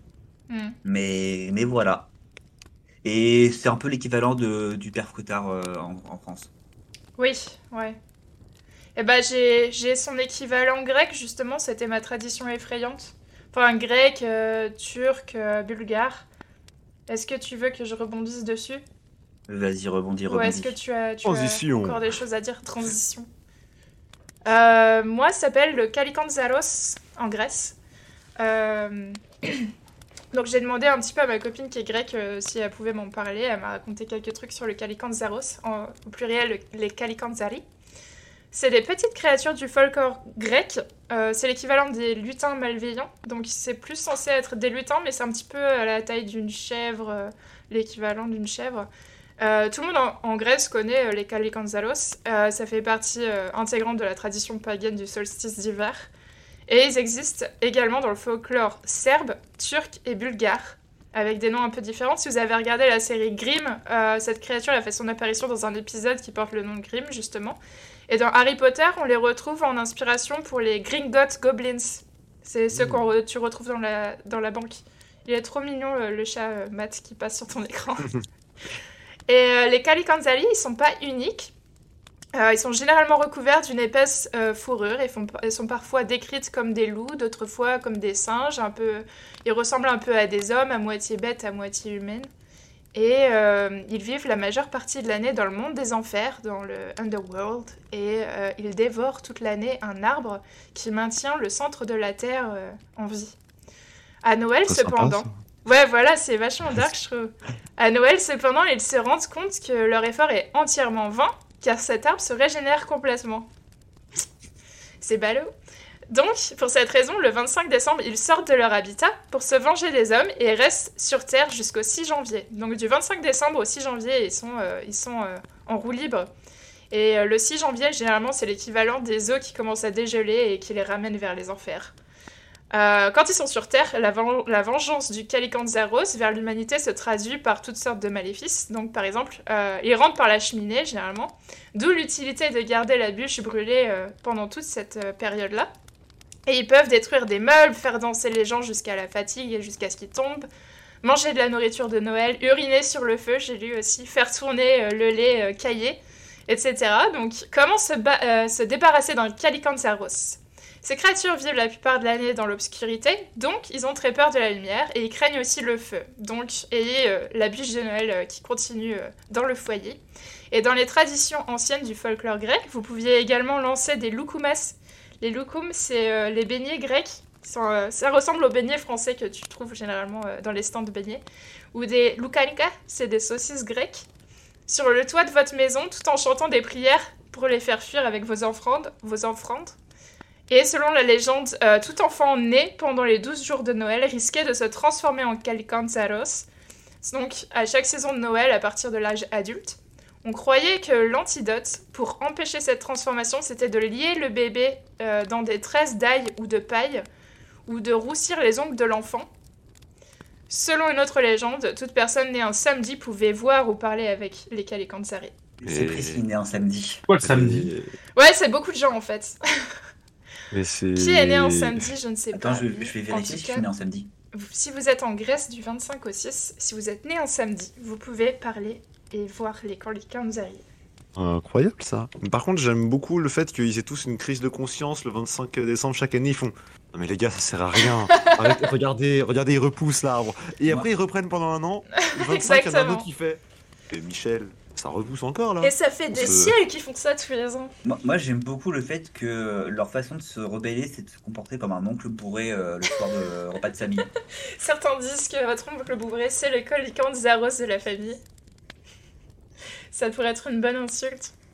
Et toi, Sky, est-ce que tu as une tradition sûrement euh, weeb à nous raconter, liée au Japon Peut-être Pas du tout cette fois. Ah, Si, si, on l'a C'est la... tradition de Marie-Louise. Donc vous êtes euh, dans une province galloise. Il est le 25 décembre. Le vent souffle dehors, la neige tombe sur euh, la pelouse autrefois verdoyante qui est désormais blanc et nacré. Vous avez un peu froid, la bûche crépite et votre famille est en train de s'installer à manger. Quand tout d'un coup une voix sombre résonne dehors et trois coups frappent à votre porte. Votre euh, parent, celui que vous préférez, se lève et va ouvrir la porte. Et vous, vous êtes blotti entre ses jambes parce qu'il vous a amené pour vous regardiez. Et quand il ouvre la porte, vous voyez un crâne de cheval avec des yeux brillants, généralement de vert, euh, vert justement ou rouge étincelant, avec un grand drapé fantomatique derrière elle. Vous ne savez pas qui ou qu'est-ce que c'est. Et cette voix va se, cette, créature va se mettre à chanter et va vous demander de rentrer. Elle va vous dire des choses par exemple comme il fait froid, j'ai faim, accordez-moi l'hospitalité, je ne saurais demeurer en cellule plus longtemps. Votre famille va également se mettre à chanter va lui dire Ça ne sert à rien de rentrer ici, il fait froid également chez moi, nous n'avons plus la place pour vous accueillir à manger. Et va commencer ainsi une petite battle de musique où la créature va vouloir rentrer et va chanter ses arguments pour rentrer. Et votre famille va chanter ses arguments pour vous pour contredire la créature et ne pas l'inviter à rentrer. Alors généralement, malheureusement, votre, la créature est bien plus douée en rime et en chant que votre famille va donc réussir à s'inviter à votre table. Votre famille rira, ils seront tous heureux, car euh, cela est signe de bon présage. Mais pour vous, la créature va passer son temps à essayer de vous terrifier, pauvre petit enfant que vous êtes. et euh, va s'amuser de ceci. Et c'est donc la créature du Marilouide qui s'amuse à, à aller terrifier les gens. C'est une tradition qui est encore effectuée. Euh, et c'est le but, c'est en fait, elle est, genre, je sais, j'ai pas trouvé exactement d'origine. C'est une coutume euh, païenne qui est censée porter chance. Mais euh, pour qu'elle porte chance, apparemment, il est important de terrifier les enfants et, et de lui fournir un peu de bière et de nourriture. T'es en train de me dire que la tradition, c'est un mélange entre chair de poule et euh, Epic Rap Battle of History. Un petit peu, voilà. Ouais, c'est Et, un peu euh, ça, ouais. Et petite anecdote, cette, euh, cette tradition, le Marilouide, du coup, a été re- est retrouvée dans Witcher, notamment The Witcher 3. Ah Euh, c'est la créature qui prend possession euh, d'un être parce que du coup, elle cherche le, le logis. Et dans Witcher, pour euh, amplifier ceci, les Marilouides les plus puissants euh, peuvent trouver logis dans votre âme et vous posséder.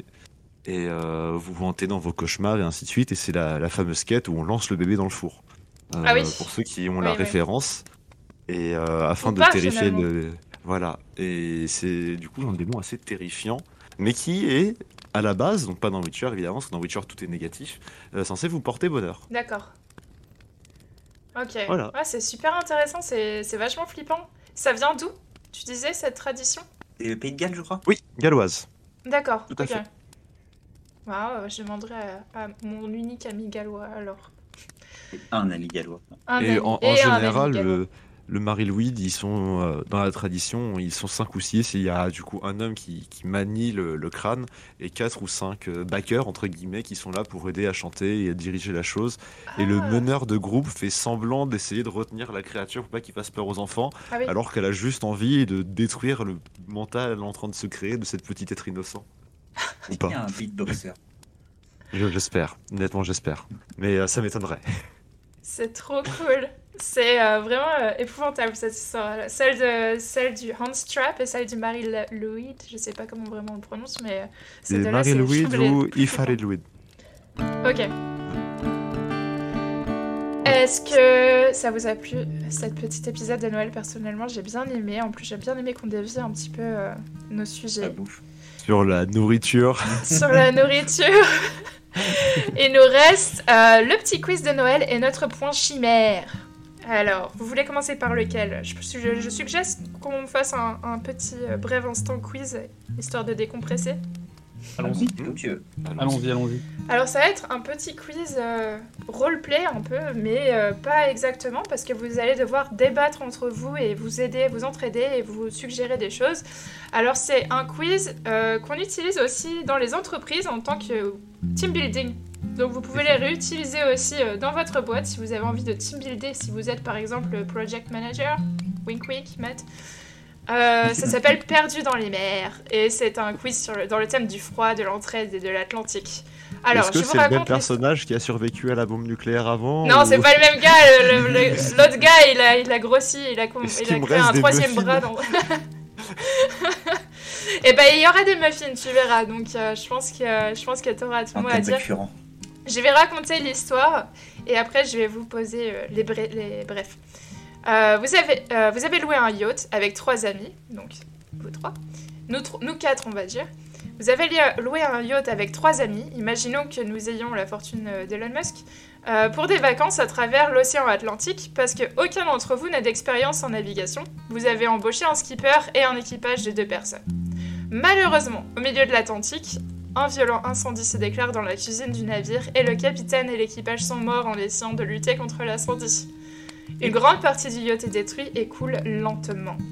Votre emplacement n'est pas clair car les équipements de navigation et les radios euh, euh, vitaux euh, à, la navigation sont endommagés pendant l'accident.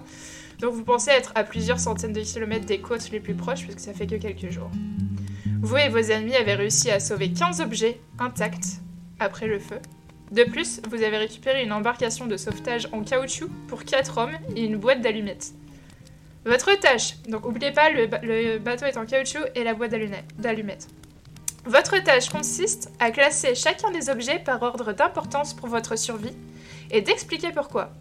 Vous devez discuter euh, de vos choix pour vous entraider et les bonnes réponses par ordre d'importance ont été suggérées par euh, euh, des gardes-côtiers américains pour cet exercice de team building, donc ça a vraiment été euh, euh, étudié. C'est un vrai exercice utilisé euh, dans les boîtes, mais vous allez me dire aussi également en tant en tant qu'individu lequel est le plus important pour vous comme équipement. Vous allez tous les, tous les trois choisir un équipement qui est pour vous le plus important et classer tous les équipements, les 15 équipements, par ordre d'importance. Là, je vais montrer mon écran. Go live. Est-ce que vous voyez mon écran Oui. Ok, donc vous voyez les 15 objets, je vais les décrire euh, pour les gens qui écoutent le podcast.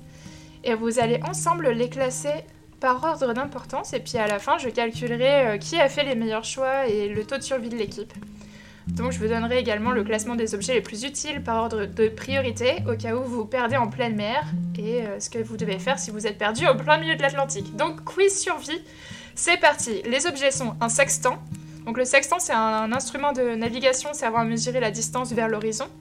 Vous avez un miroir grossissant, une bonne grosse moustiquaire, un bidon d'eau de 25 litres, une caisse de ration militaire, une carte de l'océan Atlantique, un coussin de siège avec des sièges flottants, un bidon qui mélange huile et essence de 10 litres, un petit radiotransistor, 2 mètres carrés de bâche en plastique, une canette de répulsif anti-requin, une bouteille de rhum, 15 pieds de corde en nylon. Euh, je sais pas l'équivalent, ça doit être, je sais pas, euh, 3 mètres, je sais pas trop.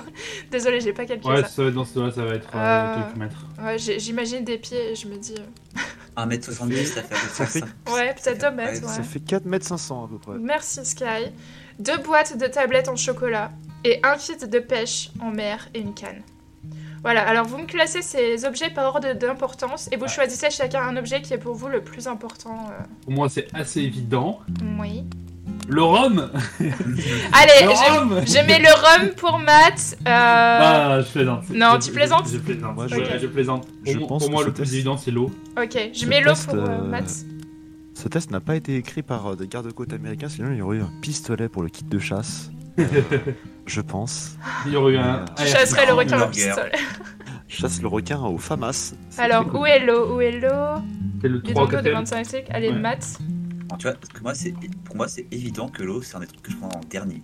Ah bon? Ok. Bah, Ah ouais On sait qu'il va mourir le premier, tu peux pas boire l'eau de mer et tu peux survivre plus de 3 Vous allez- jours sans eau. Donc, euh, Je- J'expliquerai. Ouais, t'expliqueras, ok. Non mais tu, tu veux la- tu veux dessaler l'eau, mais euh, le problème c'est que si tu dessales l'eau avec les méthodes que, dont j'ai connaissance, c'est un que je connais pas, le problème c'est qu'après elle est déminéralisée, elle est tout aussi dangereuse à la consommation. Bon, allez, réfléchissez entre vous et puis essayez de pas, de pas passer trop de temps parce que quand Moi, je même. dirais le- un kit de pêche en mer et une canne. Ok, Ouais. alors je vais rajouter pour toi, Alex, le kit de pêche en mer. Moi je prends sans hésitation les 2 mètres carrés de bâche en plastique parce que je crois me souvenir qu'une des premières causes euh, de mortalité quand t'es en haute mer et tout, ce n'est ni la déshydratation ni la malnutrition, mais c'est la mort d'hypothermie car alors, je- euh, les- Ouais, je suis car assez la- d'accord, je, je le mettrais En haut. bien dans le top 3 moi Voilà. aussi. Parce que dans la nuit, euh, tout est gelé, les, les vents soufflent et spoiler, l'eau de pleine mer ou de plein océan, ce n'est pas à 20 degrés. Ouais. Ouais, je Moi, pense que moi aussi, euh, aussi, euh, Moi aussi, par défaut, je pense que j'aurais choisi un dans ce truc-là dans le top 3. Ouais. Parce que pour moi, les priorités, c'est de survivre, Ouais. d'abord, pour Mm. qu'éventuellement quelqu'un nous trouve. Et ensuite, à la fin de la liste, c'est les trucs pour bah, pouvoir euh, se déplacer, se naviguer, naviguer, etc. Donc tout ce qui est euh, le, le sextant et la carte, je mettrais ça plutôt à la fin. Tu vois, Euh, parce que si notre bateau il a pris feu, il doit avoir euh, de la fumée et de machin. Il y a sûrement un SOS qui a été envoyé. En soi, les on peut partir du principe que les secours sont en route. Quoi. Donc le sextant, tu, mettrais ça en, en 15e position, en moins. Ouais, ouais, 14ème peut-être. euh, Ok. Vous êtes chaud, euh, les gars, pour le sextant Euh, 15 je pense que le sextant sert pas à grand chose et que le miroir serait plus utile pour communiquer avec les miroirs, les navires qui passent parce que la réflexion se Ouais, porte très loin. Le miroir grossissant Vous mettez Je suis ça parce que le, le sextant, déjà, il faut savoir s'en servir. Oui. si tu veux juste te diriger, bah, tu regardes l'étoile polaire. Oui, le sextant, c'est c'est vachement. euh, ça, ça- ça fait vachement technique si tu regardes euh, à quoi ça ressemble. Le miroir grossissant, on en fait quoi? Plutôt Euh, début, plutôt Pour moi, c'est top 5. Ouais. ouais, je suis d'accord. Top 5. Parce que tu peux t'en servir peut-être aussi pour. euh, comme. euh, comme euh, comment dire Pour euh, attirer la lumière du soleil et faire de. Ce que vous pouvez faire, c'est que vous me dites lequel on met en numéro 1, et puis comme ça, on, on va en, en allant de 1 à 15. Un numéro 1, je pense que ça doit- c'est l'eau, la couverture, entre guillemets, donc les- la bâche en plastique. Je pense On que je va- mettrai la bâche, moi. Allez, après, La bâche? Allez, Ouais. mettons la bâche en numéro 1. Ok, numéro 1, la bâche en plastique de 2 mètres carrés. Numéro 2, qu'est-ce qu'on met? l'eau. Alors, euh, moi, je mettrais pas l'eau, mais parce que je pars du principe qu'on va, on va être là pour très longtemps, qu'on est 4 et qu'on a euh, 25 litres d'eau, ça va partir très vite. hein. 25 Oui. litres, c'est pas mal quand même. Hein. Euh, Une bouteille d'eau, c'est un litre et demi. Et puis surtout, c'est- que même si elle est vide, on a les bâches, donc on peut récupérer de l'eau de pluie. C'est pas faux ça. Alors, L'eau ou quoi d'autre, Alex, tu pensais toi tu, le, le kit de Euh, pêche moi, je reste sur mon kit de pêche. mais euh, moi honnêtement, je pense que la, la moustiquaire serait un meilleur kit de pêche que le kit de pêche. Je je- j'étais en train de me dire la même chose.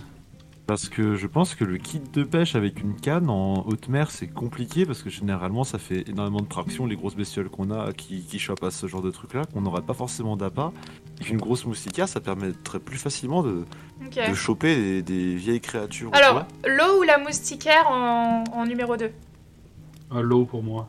L'eau? Ah, l'eau, ça va pour l'eau. Bah, l'eau, Sky et Matt ont décidé à deux, donc on va prendre la majorité. Et la moustiquaire En en plus- 3, du coup, je mets?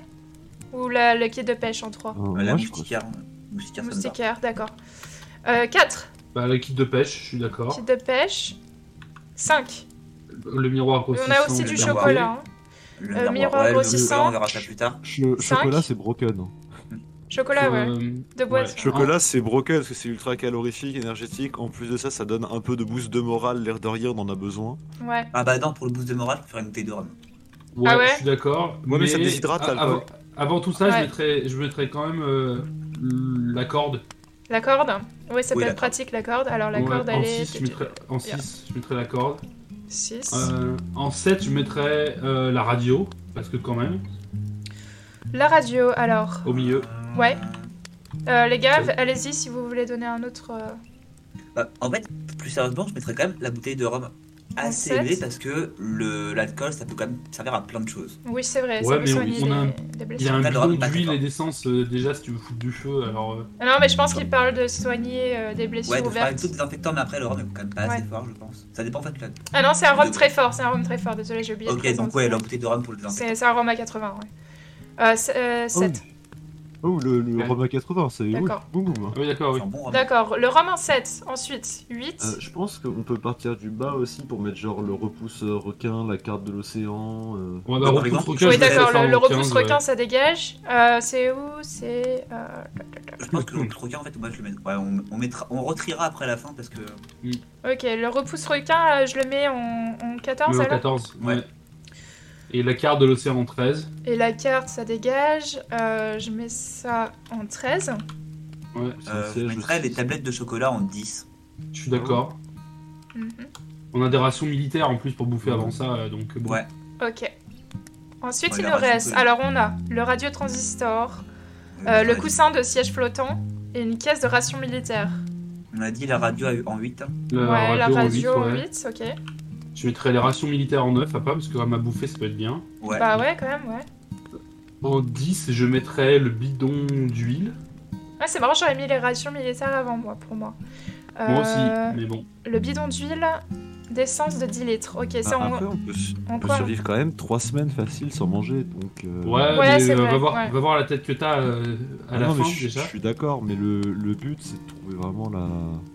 Mais c'est- c'est pour ça qu'au milieu de la, la liste, ça- c'est acceptable, tu vois. C'est pas, c'est pas un top 3 pour moi. D'accord. Moi, je trouve ça intéressant que vous ayez mis le rhum avant les rations militaires et le chocolat.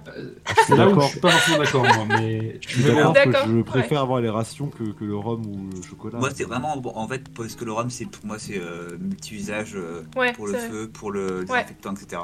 Et oubliez pas que vous avez aussi une boîte d'allumettes, je, je vous le rappelle quand même. Oui. Euh, donc il nous reste le coussin de siège flottant, et c'est tout. Oh. Euh, qui Bah, est euh, donc du voilà, coup ça va être le 12, je crois. hein. euh, 11 ou 12. 12, ouais. Je vous, réc- je vous euh, récapitule, et Alors, puis on vous a avez une dix, dernière hein. chance de changer ce que vous voulez. En On a numéro 2,10 1. déjà. Euh, quoi? On a 2-10. On a de 10 Ah oui, on a Oui, une a tablette pas de chocolat, 11. qu'est-ce qu'on j'ai Donc, euh, l'huile, 11.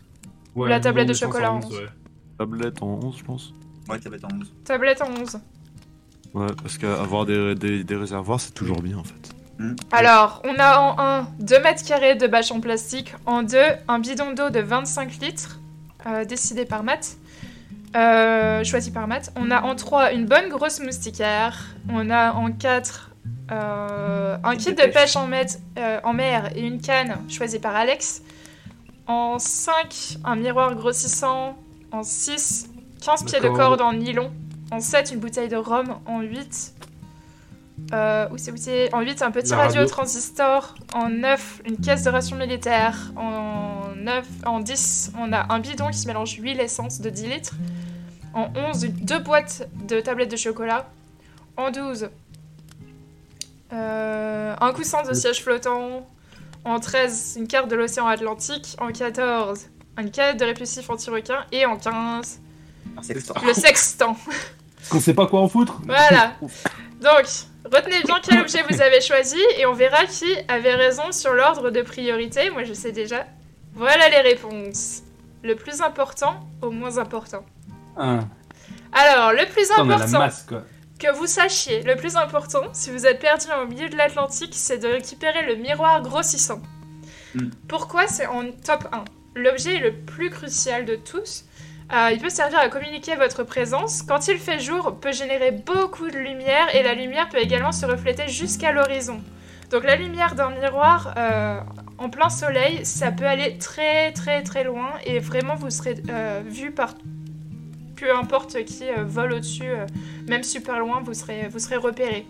Donc l'idée c'est de vous faire le repérer le plus vite possible par une team pour vous faire récupérer.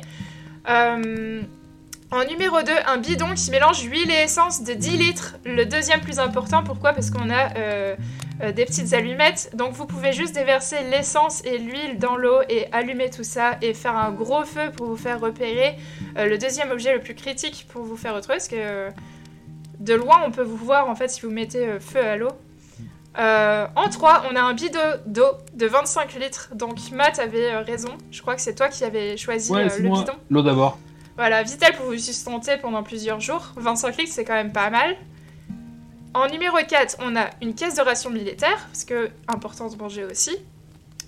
En 5, 2 mètres carrés de bâche en plastique. Qui avait choisi ça? Je crois que c'est Sky Sky, ouais. Ouais, Ouais. Sky, tu avais donc le- tu as la deuxième position.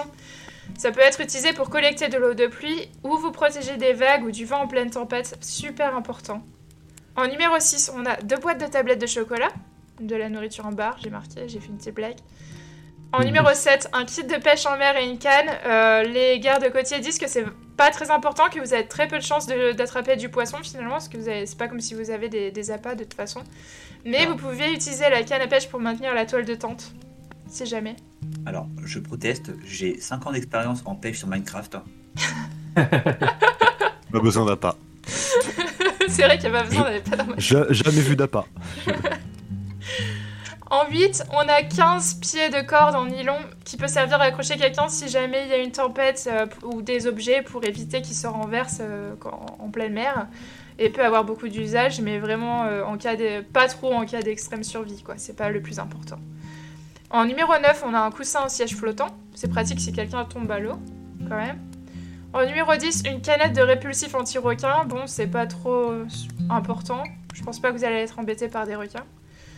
En numéro 11, on a une bouteille de rhum, contient 80% d'alcool, donc peut être utilisé comme antiseptique, comme vous disiez. Mais euh, surtout, il faut pas en boire, parce que l'alcool, ça déshydrate. Et oui. En numéro 12, un petit radio transistor. Vous ne serez pas atteignable par aucune radio, euh, station de radio, de toute façon. Donc euh, si vous avez cette radio, ça, sert à- ça servira à rien. Vaut mieux utiliser pour vous faire repérer le miroir ou le bidon d'huile. On a en numéro 13 la carte de l'océan Atlantique, qui vous sert aussi à rien sans kit de, de navigation. En numéro 14, une bonne grosse mousti- moustiquaire qui sert également à rien parce qu'en fait, euh, vous pouvez pas utiliser la moustiquaire comme, euh, comme filet de pêche. C'est- Ce n'est pas utilisable. Euh, Il n'y a aucun aussi. moustique euh, en plein milieu de l'océan, de toute façon. Non, mais si vous avez des moustiquaires fragiles, c'est pas de ma faute. Aussi. Et enfin, un sextant, vous aviez raison, en numéro 15, qui sert à rien sans chronomètre. Et voilà, c'était mon kit de survie. Vous savez comment survivre maintenant. euh, Si vous vous perdez. Il reste plus, il croisière reste plus qu'à avoir un, un naufrage. Il ne reste plus que le naufrage. Vous avez hâte, hein Ouais. Ouais. Non. Et voilà pour mon petit quiz. J'espère que vous avez aimé. Il était un peu long, mais je pensais qu'il était marrant à faire. Et puis comme ça, vous pouvez le refaire ouais. chez vous si Ça jamais euh, vous voulez faire un team Ouais. building. Et ben réutilisez-le. Je crois que ça s'appelle Lost in, in the Sea, Lost in ouais, Lost in Water, in the Water, quelque chose comme ça. En anglais, je l'ai tout traduit en français, mais euh, Mais voilà, vous pouvez le faire en anglais, en français, peu importe. Euh, Puis c'est sympa en plus. Vous pouvez faire plusieurs teams aussi et vous voyez en fait les- comment les gens interagissent et comment. euh, si les gens sont. comment dire. team. Team people, enfin qui respectent les équipes, ou si t'as des gens qui, qui se mettent en leader, tu peux voir un petit peu les dynamiques, tu Mhm. vois, euh, entre les gens, donc c'est intéressant. Voilà, voilà, c'était tout pour le quiz. Est-ce qu'on passe au point chimère Oui. Bon, allons-y. Oui, merci Jack No. Ouais. Si vous voulez, j'ai pour une fois, j'ai une tradition, j'ai un plan chimère qui est un peu pipou. Ah, explique un Alors, peu le point chimère ouais. avant parce qu'on l'a pas annoncé. Alors, On va commencer faire par un toi, mais- chimère. En fait, on va inventer des petites traditions de Noël, des traditions fictives. De- Tradition fictive. D'origine païenne, si je me souviens bien. Ouais, origine païenne, si vous- jamais vous étiez leader d'un pays imaginaire et que vous décidiez de créer votre propre tradition de Noël, mais pas basée sur la nativité euh, chrétienne, mais ba- basée sur la vôtre. Du coup, comme je dis, j'ai une tradition, une fois n'est pas coutume, un peu pipou. Oui. Euh, imaginez, vous êtes euh, donc période de Noël, le mois de décembre, il fait froid, la nuit, tout ça. Les gens ne sortent pas trop. Dans les Noël, c'est un peu une tradition assez familiale. Dans les pays froids, il sera de, il serait de tradition d'organiser des grands bals dans les villages pour les célibataires qui n'ont pas de famille dans leur village, dans ce village. Mmh. Pour que ce soit tous les, soit tous les hommes, toutes les femmes ou tout le monde qui soit célibataire. Donc chaque personne porte, porterait des masques d'animaux de l'hiver, bison, cerf, ours polaire, etc. Et on organiserait donc de grands bals avec les personnes qui ont rencontré au bal précédent qui serviraient de chaperons Mhm. Pour que ce soit dans la bonne humeur, etc. Et euh, il est dit que c'est les couples qui seraient formés pendant ces bals seraient plus chanceux que la moyenne. Et ils sont aussi mis à la- à l'honneur l'année suivante s'ils sont toujours d'actualité. Mmh. Mignon comme tout. Ouais, c'est Voilà. trop chaud. Un petit speed dating de Noël dans l'univers de ça. Alex. C'est petit speed dating. C'est pas adopte un mec, c'est adopte un bison. C'est ça. Adopte ton chamois.com. C'est mignon, j'adore. Est-ce que tu veux nous raconter le tien, euh, ton, ton point chimère, Sky? Euh, moi, ça serait euh, une tradition euh, toute simple et toute bête. Ça serait d'offrir une écharpe rouge à une personne à laquelle on tient pour symboliser le lien du destin et de l'amitié. Voilà. Je, je voulais pas faire compliqué. J'avais pas envie de. J'avais un peu de mal à trouver et tout. Et les écharpes, c'est pratique en hiver. Mhm. Et puis le, le- en fait, le rouge, ça fait un peu le lien du destin. En mode, euh, on était ensemble. Et même si euh, un jour on s'oublie, revoir l'écharpe, ça rappellerait les amitiés, les bons moments vécus. Mais c'est un peu. sait, euh, tu- tu- les gens auraient beaucoup d'écharpes rouges chez eux, quoi. bah, si- s'ils sont très aimés, quoi. Mais Oh, euh, c'est qu'on pas beaucoup d'écharpes ceux qui n'ont pas beaucoup d'écharpes, bah, ils iront au bal de maths et ils trouveront des écharpes là-bas. au bal d'Alex, ouais. oui, d'Alex, oui, oulala, je... la Non, fatigue, le froid. c'est super chou. Ok, ça rappelle un peu le fil du destin, euh, finalement, le fil rouge du destin. Et toi, euh, Matt, quelle euh, tradition de Noël tu Et nous ben moi, je suis parti sur un truc complètement différent euh, et inspiré aussi un petit peu de euh, d'une partie préférée de Alex de Cyberpunk. Euh, attention. Euh, donc mon pays fictif s'appelle le Gastronomistan, voilà, parce qu'on est français, on aime la bouffe. On Et aime la ma, ma bouffe tradi- ma tradition sera donc que le repas de Noël euh, doit être euh, tiré au tarot, comme de la divination. Mmh. Euh, et en fait, on doit donc inventer et créer un menu et un plat basé sur les cartes tirées. Donc, en repartant sur, sur Cyberpunk, j'ai pris quelques cartes et quelques exemples. Donc, par exemple, l'idiot qui représente un espoir aveugle, ça serait de la viande de veau. Le magicien qui représente la confiance en soi, ça serait du lard. La haute prêtresse qui représente le mystère, ça serait des herbes et des épices. Euh, euh, L'impératrice qui est la féminité, ça serait du lait. L'empereur qui est le contrôle de l'autorité, serait de la viande de bœuf. Euh, mais aussi, par exemple, euh, comme pour les, les amoureux qui représentent en fait la, dichotomie, euh, ça serait du salé sucré. Donc, si tu tombes, si tu tires cette carte-là, tu dois créer un menu dans le salé sucré. L'amour, c'est à la fois sucré et à la fois salé. La carte de la mort qui représente la transition devrait être couplée à une autre et déterminerait la méthode de cuisson. Si tu veux quelque chose de grillé ou de euh, mijoté, etc. Et donc voilà, tu, euh, la tradition serait de, de créer le, rep- le menu de Noël en tirant les cartes de tarot. Les, les repas où tu tires là, veau est en mode Hum, la viande. Alors, tu- on, on- on remarquera que dans les exemples que j'ai faits, Hein, par exemple, la justice qui représente le- la résolution de conflit, j'ai noté que ça serait du chocolat. Euh, Ouais, j'avoue, ouais. Voilà, la, la- justice la for- chocolat, la c'est- fortune qui représente le changement, ça serait de la crème. Alors, Mais si tu moi, regardes je- les différents exemples, il n'y a pas de légumes. Moi, je te dis tout de suite, je veux tirer. euh, du coup, t'avais dit euh, l'empereur avec, L'empereur, c'est la viande de bœuf, ouais. avec, le, le dia avec le, la mort et le diable. Parce qu'en gros, la mort, c'est une méthode de cuisson. Mhm, L'empereur, c'est la viande. ouais. Et le diable, ce serait la, la chaleur, les enfers carbonisés. Donc bien grillé. non mais voilà. Mais sauf que si t'as pas de chance, tu tombes sur l'empereur avec la justice et euh, le pendu. Ça serait donc de la viande de bœuf avec du chocolat et des œufs. Ça se fait. Ouais, Ça serait bien sûr, c'est- je suis en train d'imaginer une possibilité. C'est une- Le, Bah, trop c'est bien. au un- chocolat. Le cacao, c'est un épice. Le cacao, c'est un épice et euh, la plupart des currys japonais que je fais nécessitent un petit peu de cacao dedans. Donc un curry, En un fait, curry de bœuf japonais. Un gratin, avec des œufs de- frits. Un gratin, ou alors tu peux faire une tourte au bœuf. euh, Tourte au bœuf, cacao, ouais, bien sûr. Oh, vas-y, Et let's go. Je prends des Le, notes. le Max bœuf grillé au chocolat. Euh, Ouais. ouais. franchement, ça pourrait être pas trop mal. Je pense que si tu fais un curry ou si, euh, si tu le fais monter un petit peu comme du bœuf bourguignon, tu vois, avec un peu Mm, de ouais. vin rouge, tu peux rajouter du chocolat un peu pour le côté crémeux et, euh, et sucré. Ouais. Je, je remarque juste rapidement qu'on a un point chimère sur la bouffe et qu'on est, on est bizarrement beaucoup plus volubile. Ah, on est parti là. Franchement, Matt, merci, j'adore ce point chimère et j'ai trop envie qu'on fasse ces cartes de tarot. J'ai envie de les designer vite fait sur Il faut les faire ensemble, je peux vous filer. euh. J'en ai, j'ai dire pas fait l'entrée du truc, parce qu'il y en avait beaucoup, mais. Quand on sort le podcast, balance-les sur euh, nos Ouais, créations. euh, au pire, ce qu'on peut Sur le faire, c'est Discord. que si tu as fait une partie, tu nous envoies ça sur le Discord Ouais. Ouais, et nous euh, ça. on travaille ça, puis on peut peut-être le sortir sur Twitter. Ouais, Carrément, on peut faire ça sur le Discord, on, on balance nos designs, j'ai trop envie de les designer sur Photoshop et on peut les balancer sur le Twitter comme tu dis Alex, ça pourrait être super cool. Et euh, venez avec nous sur le, sur le Discord pour suggérer des, des recettes de Noël, etc. euh, qu'on pourrait rajouter sur les cartes de tarot. Un truc avec un peu de légumes, mais des légumes bons pour que Matt puisse les manger. Ça y est, on a atteint le point d'organisation. En épisode. le point orca, le point avec le même, c'est du gars qui crie dans les oreilles de la meuf là. Ah, venez Ouais, sur le Discord C'est- le point de non-retour. C'est fini désormais. Toute la communication et toute l'organisation se fera en épisode. Exactement.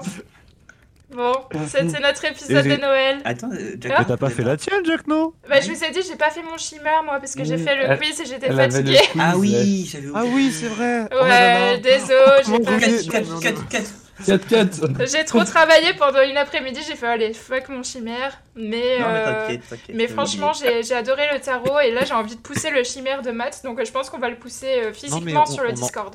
On en fait une autre si tu veux, genre euh, il faut briser le verre euh, sous le palier pour euh, représenter les nouvelles relations euh, et les, celles qui vont se créer à l'avenir Ouais. et euh, faut la Bah- refaire, euh, je sais pas, des trucs comme ça. Un truc qui me fait kiffer en Grèce, euh, je parle de la Grèce tout le temps, mais bon, j'aime la Grèce, euh, c'est que quand tu vas dans des, dans des bars euh, où ils chantent de la musique traditionnelle un peu pop euh, euh, grecque, ça s'appelle... bah, bref, je me rappelle plus. Mais quand tu vas dans ces bars-là et que tu manges et que tu profites et que tu danses, tu finis par éclater les, les verres et les assiettes et partout sur, les, sur le sol, sur les murs, etc. Donc à la fin de la, à la, fin de la musique, généralement, les, ça se finit en, en truc éclaté. Voilà. Donc voilà, c'était mon petit point, euh, mon petit point culture grecque. Bref, je n'ai pas de chimère. Et on va wrap up, je pense, l'épisode d'aujourd'hui qui était assez long. hein. On vous a donné un bon épisode de Noël avec euh, pas mal de, pas mal de contenu. Au On espère coin que vous avez aimé. J'ai adoré faire cet Avec épisode les avec vous. Exactement. Et puis on espère que vous aurez un, un Noël tranquille, un bon Noël, peu importe euh, si c'est en famille, si c'est tout seul, si c'est en amoureux, euh, faites ça, euh, faites quand même un petit peu à manger et euh, prenez soin de vous surtout. On vous fait des gros bisous et si vous voulez, vous voulez passer le. Noël avec nous, venez sur le Discord Voilà. et on ne vous serez pas tout seul en tout cas. euh, on discutera, on parlera tarot, on parlera bouffe. Voilà. On vous fait des On va vous gros bisous. à tous de belles Bisous Et à un tous. joyeux Noël à c'est monde. bonne fête Ciao, ciao. hein. Joyeuses Prenez fêtes. soin de vous. Gros bisous Bisous.